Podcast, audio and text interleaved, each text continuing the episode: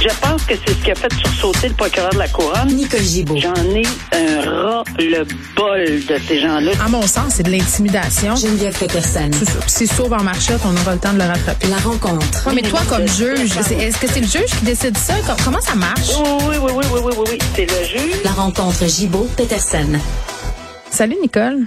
Bonjour, Geneviève. Et j'ai devant moi le journal Montréal, euh, la une où on voit là, des résidences atteintes par balle, euh, le titre troué par balle, au moins 12 résidences qui ont été atteintes par des projectiles d'armes à feu depuis le début de l'année dans la région de Montréal.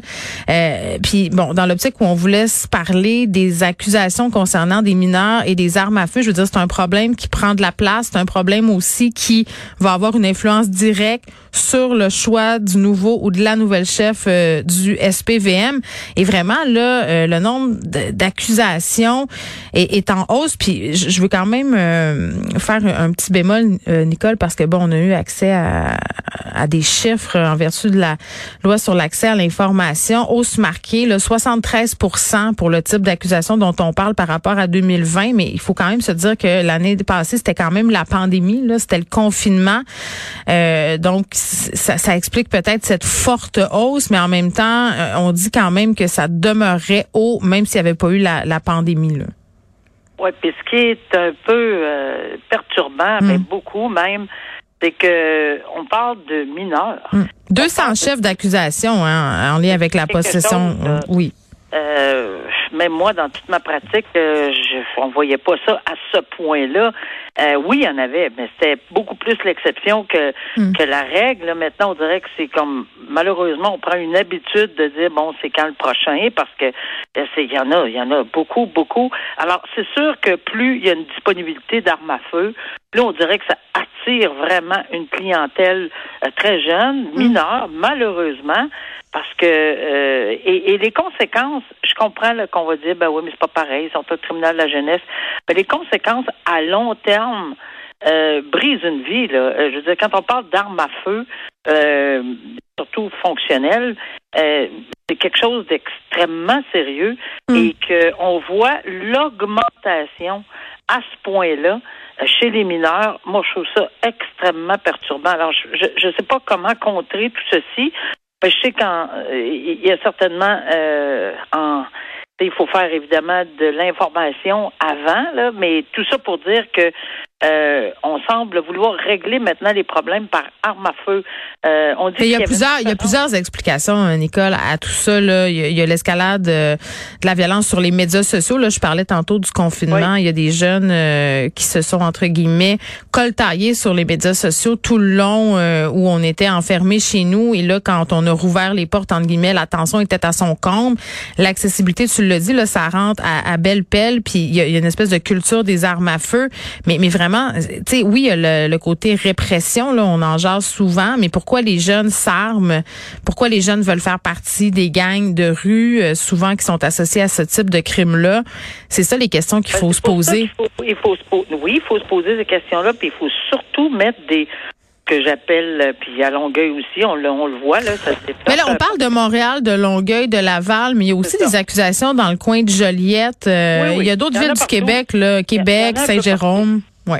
Oh il y en a un peu partout, puis évidemment, il faut mettre en place là, de- certains moyens euh, à l'extérieur du- de, de- de la justice comme telle, parce qu'il est trop tard une fois où il y a une accusation, euh, où il y a eu des coups de feu, où il y a eu de la, de, manipulation d'armes à feu, qu'on s'en rend compte, il va être trop tard, puis c'est c'est un extrême danger pour le public là, si effectivement on est dans, dans des dans des on se trouve dans ce genre de tir là, malheureusement à mauvaise place au mauvais moment. Mais tout ça pour dire que oui, il y a une certaine éducation qui doit se faire euh, dès le début dans les polyvalentes partout euh, dans les endroits où c'est je pense pas que bon euh, pas Ça commence pas par les armes à feu euh, nécessairement, Nicole. Là. dans les écoles secondaires, il y a des petits enfants, ben moi je les appelle des enfants. Là, quand tu as 12, 13, 14 ans, à mon sens, Ouais. t'es encore un enfant, euh, qui ont des, des armes, euh, des poings américains, des petits couteaux. Ça commence comme ça, là. Il y a une escalade après.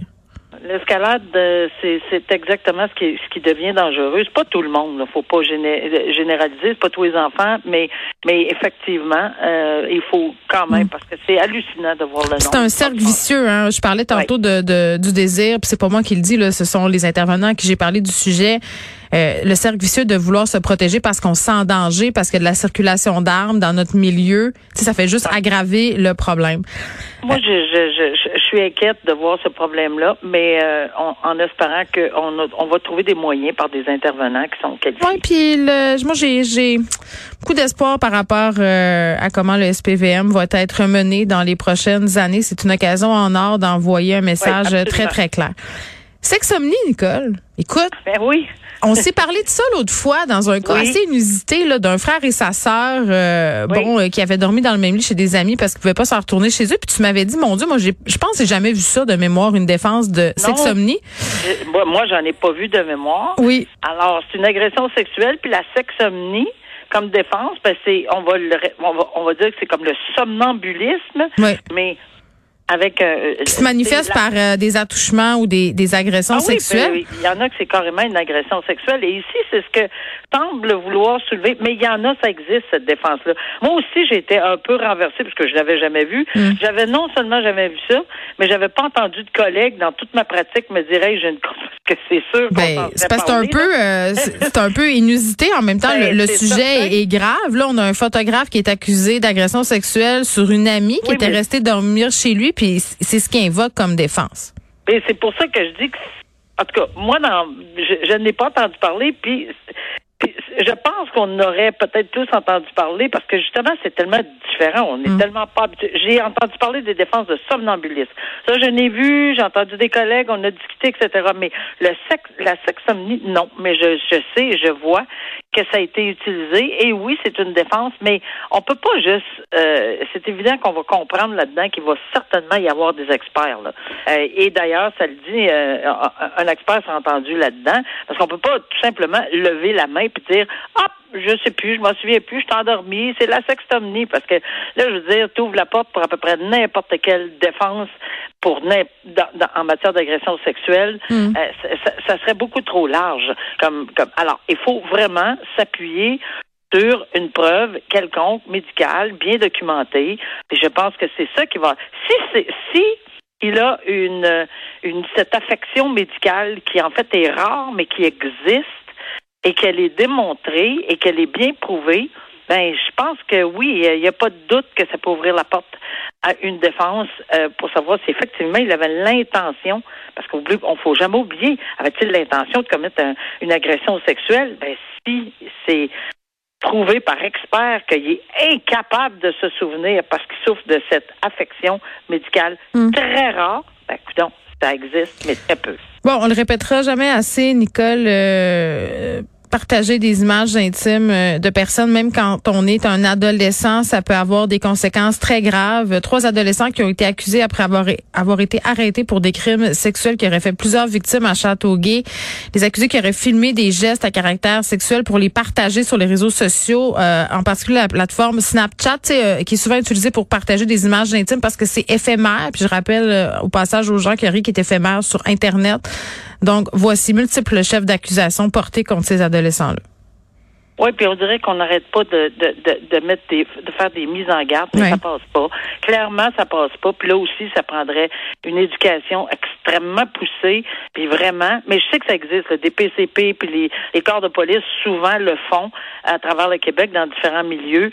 Mais ici, on a même l'exemple qui aurait été, euh, ils auraient été rencontrés. Il y aurait ces gens-là euh, il y avait une plainte qui avait été portée en septembre dernier euh, et qui ça remontait à l'année précédente. Puis des adolescents, les adolescents auraient continué, même s'ils avaient été rencontrés, etc. Fait qu'il n'y a vraiment rien qui leur rentrait dans la tête. Alors c'était beaucoup, beaucoup plus important de filmer, de mettre ça sur Internet, de faire du Snapchat, de, de, de, de ça c'est vraiment quelque chose là.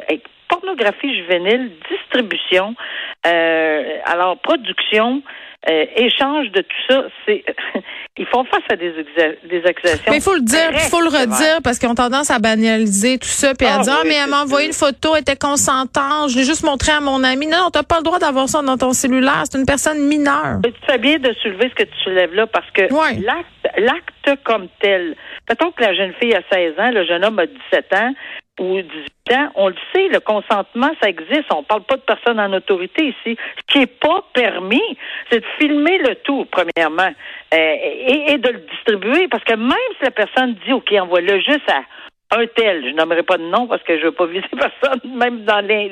non, mais attends, Nicole, les filles aussi le font, hein, en ben, passant. là, des, des amis de filles qui, qui se disent, ah, regarde, il m'a envoyé une photo de lui, regarde, ta, ta, ta. Tu sais, c'est pas. Ben, euh... C'est pas mieux. C'est pas mieux. Alors, la pornographie juvénile, ça n'a pas de ça n'a pas de genre. Euh, on c'est pas une fille ou un gars ou. Non, tu peux pas en avoir. Je me rappelle, je vais donner un exemple très concret aux gens. Là, Nicole, à un moment donné, il y a un père de famille qui rentre en contact avec moi parce que son fils sur Instagram s'était fait solliciter par des comptes euh, assez louches où il y avait des contenus euh, vraiment là où on voyait des, des des personnes mineures dans des positions vraiment suggestives. C'était épouvantable. Il y avait des, des petits garçons qui étaient tout nus. En tout cas, je te parle. Écoute, j'ai encore les images en tête là.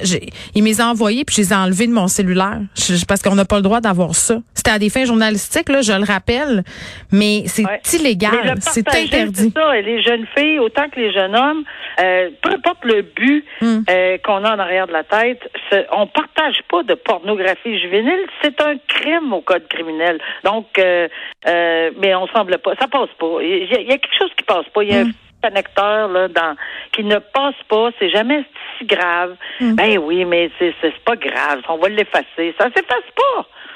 tu l'as dit, ça s'efface pas. Rien n'est éphémère sur Internet. Exact. Faut pas oublier ça. À demain, Nicole. À demain. Au revoir.